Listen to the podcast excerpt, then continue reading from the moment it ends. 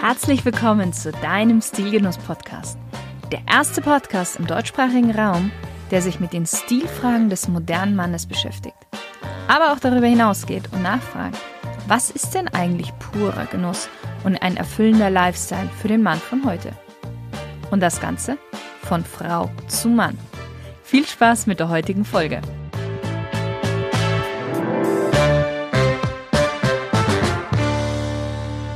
Liebe Stilgenusshörer.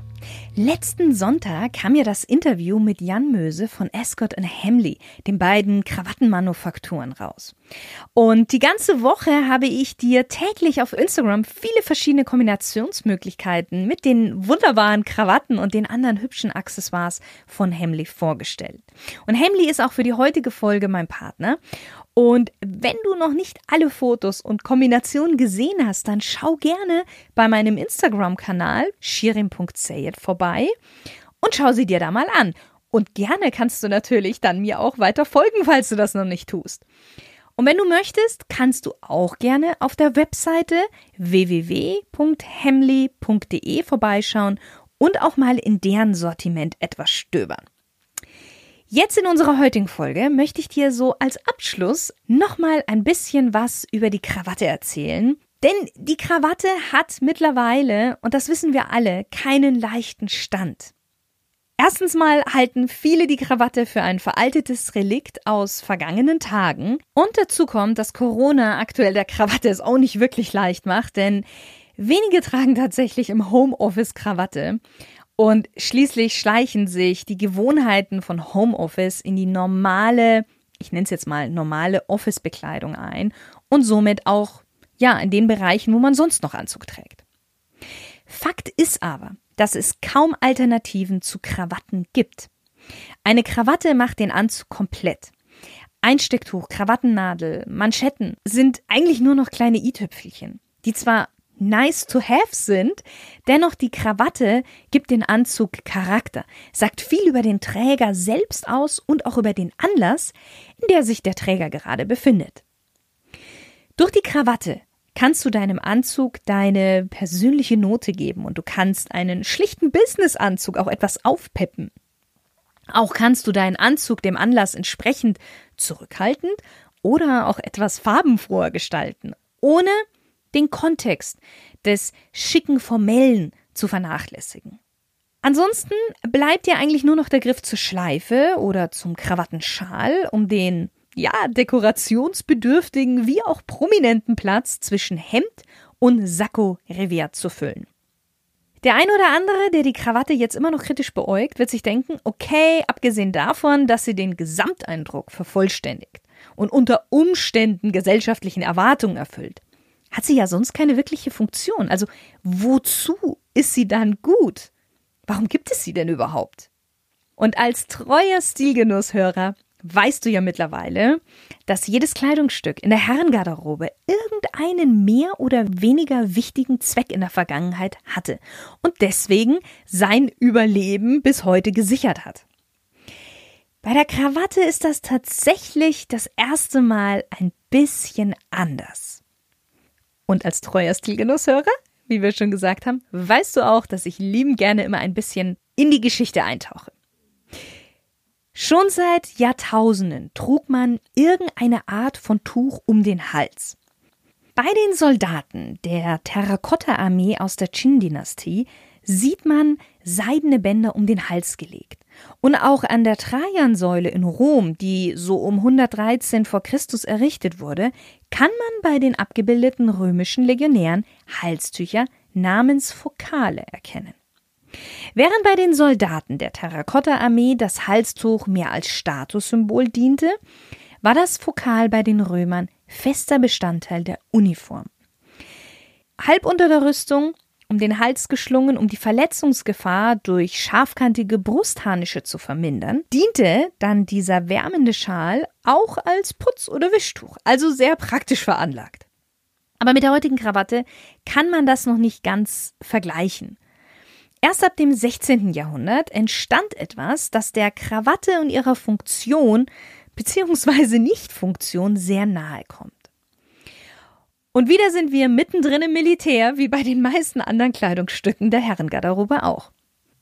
Kroatische Söldner, die während des Dreißigjährigen Kriegs in der französischen Armee dienten, trugen ein Halstuch in einer bestimmten Farbe, um ihren Hals gebunden, um ihre Zusammengehörigkeit zu signalisieren. Sprachwissenschaftler gehen davon aus, dass das Wort Krawatte eine Art Verballhornung von dem Wort Kroate ist und somit die Krawatte zu ihrem Namen Krawatte gekommen ist. Knapp 100 Jahre später entdeckte König Ludwig XIV. von Frankreich die Krawatte für sich und für sein Volk. 1715 führte er das Stückchen Schal in die zivile Gesellschaft ein.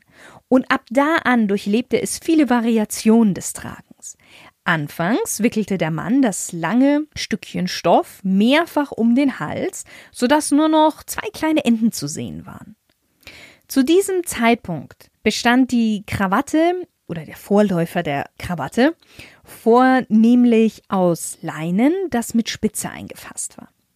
Dann fertigte man das Halsband aus Seide und band es vorne zu einer Schleife und schwupp ist auf dem Weg zur Krawatte noch gleich die Schleife, beziehungsweise wie sie gerne im Volksmund genannt wird, die Fliege entstanden.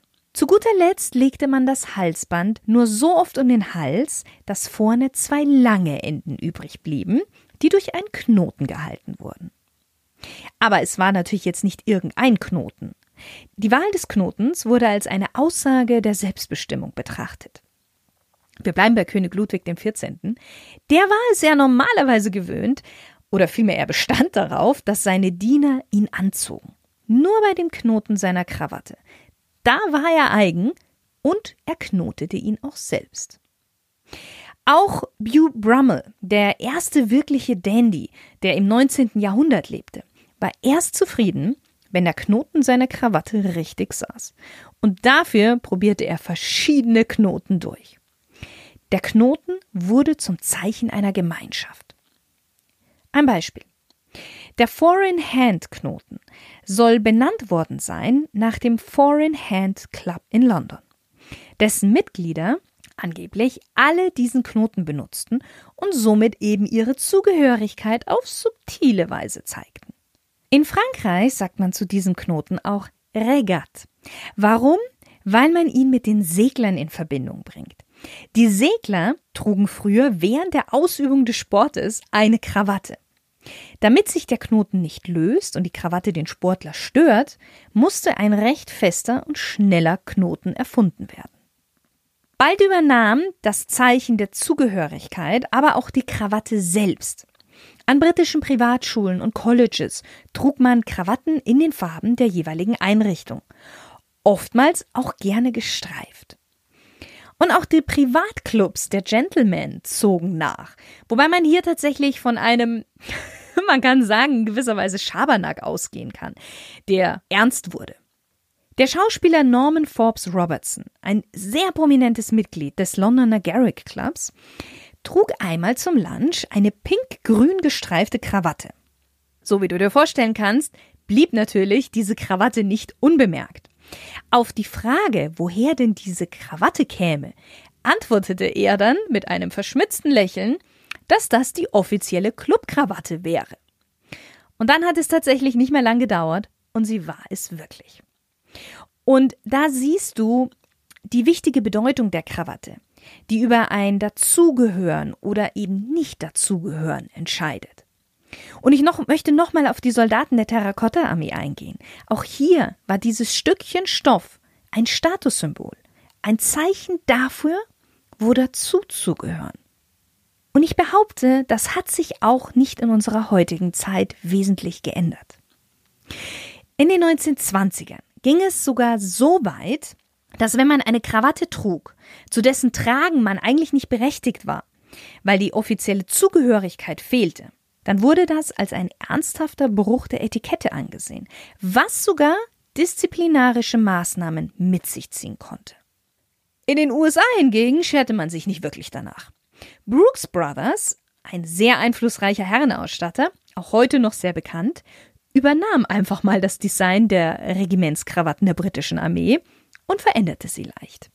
Er ließ jetzt die Streifen anstatt von links oben nach rechts unten von der rechten Schulter nach links unten laufen.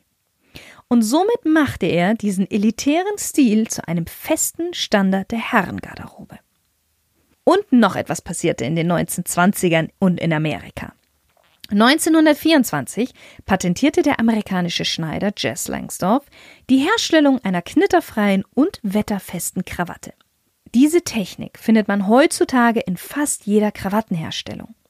Drei Stücke Stoff werden zusammengenäht und zu einer Spitze gefaltet. Wichtig ist hierbei, dass die Stoffteile im 45 Grad Winkel zur eigentlichen Laufrichtung des Stoffes geschnitten werden. Denn dadurch lässt sich die Krawatte binden ohne dass später Falten entstehen. Alles, was jetzt danach kam, unterlag oder auch unterliegt eigentlich der Laune und dem ästhetischen Empfinden der aktuellen Modeströmungen. Die Breite der Krawatte veränderte sich von schmal über normal hin zu breit und dann wieder zurück. Es entstanden auch nach und nach neue, zum Teil verrückte Ideen, wie man die Krawatte binden könnte. Und auch die Farben und Musterungen entwickelten sich kontinuierlich bzw. entwickeln sich auch weiterhin noch. Trotzdem gibt es ein paar Regeln oder auch Krawatten- und Knotentypen, mit denen du nie, nie, nie falsch liegen kannst. Und die verrate ich dir jetzt. Fangen wir mal mit der Krawattenbreite an. Wie schon gesagt, diese unterliegt oftmals den modischen Einflüssen.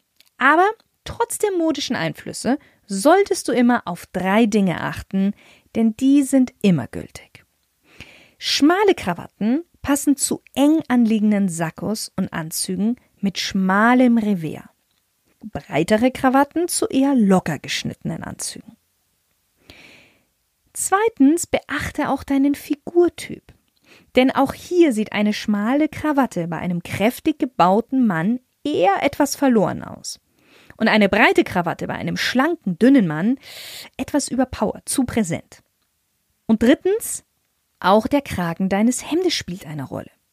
Wenn du ein Fan von stark gespreizten Krägen bist, zum Beispiel den Haifischkragen, dann wirst du mit einer schmalen Krawatte nicht so glücklich werden, weil du durch den Knoten die Spreizung zwischen den Kragenschenkeln mit einer schmalen Krawatte nur schwer ausfüllen kannst. So, jetzt habe ich schon den Krawattenknoten angesprochen, machen wir also mit dem auch gleich mal weiter. Grundsätzlich sind breite Krawattenknoten eher konservativ und wirken oftmals etwas veraltet. Aber bei einem wie eben genannten Haifischkragen braucht es dann doch einen etwas breiteren Knoten. Und da bietet sich der halbe Windsor an. Der normale Windsor ist ein bisschen zu breit, weil er eben dadurch ein bisschen altbacken wirken könnte.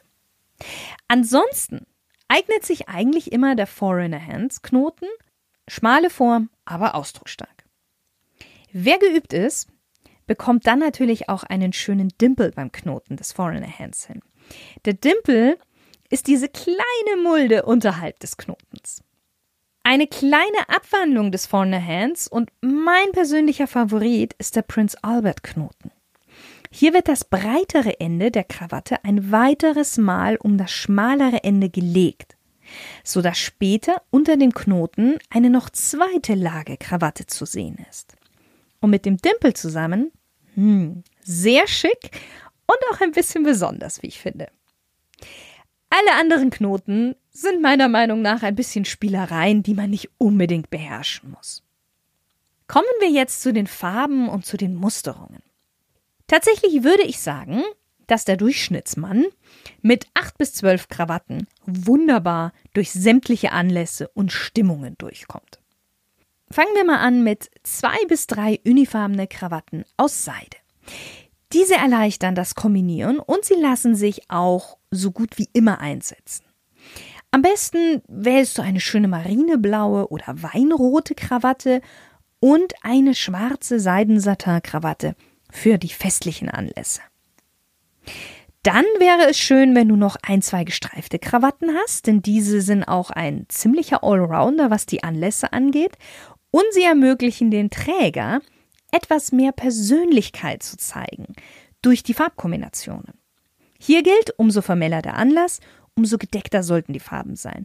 Umso legerer, umso mehr darfst du mit den Farben spielen. Also du kannst auch sehr gerne eine pink-grün gestreifte Krawatte dir aussuchen, wie Norman Forbes Robertson. Wir haben ja schon gelernt, diese Krawatte ist definitiv ein Hingucker.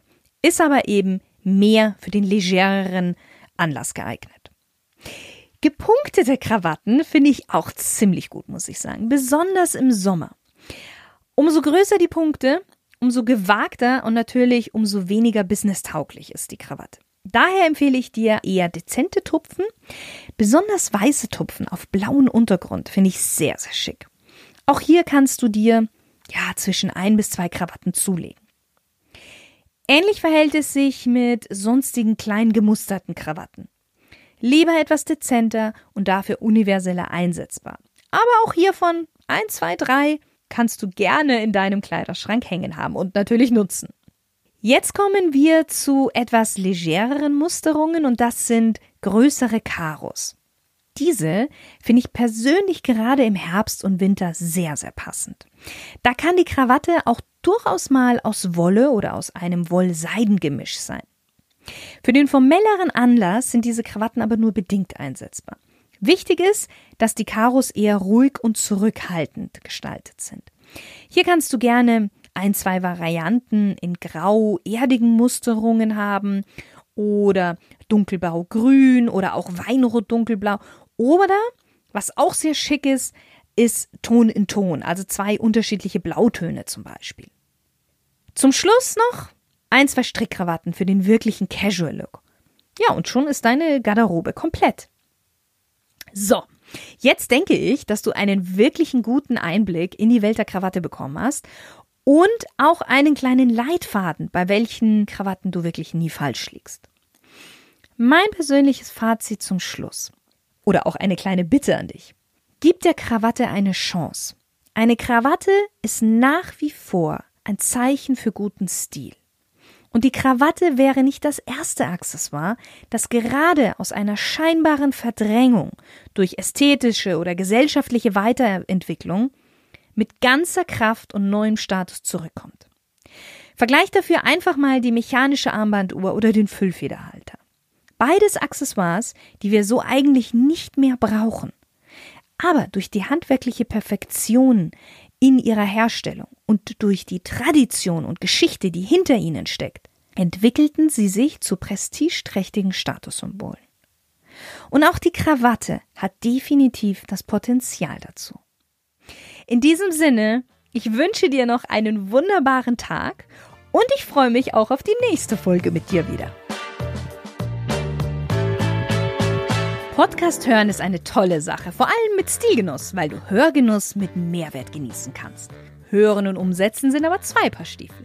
Wenn du jetzt auch das Gehörte effektiv und schnell umsetzen möchtest, dann biete ich dir meine Hilfe an. Und ich verspreche dir, in zwei Monaten hast du nicht nur einen anderen Kleiderschrank, sondern du wirst auch ein anderer Mensch sein. Mach einfach einen Termin mit mir aus unter www.shirensale.com/termin.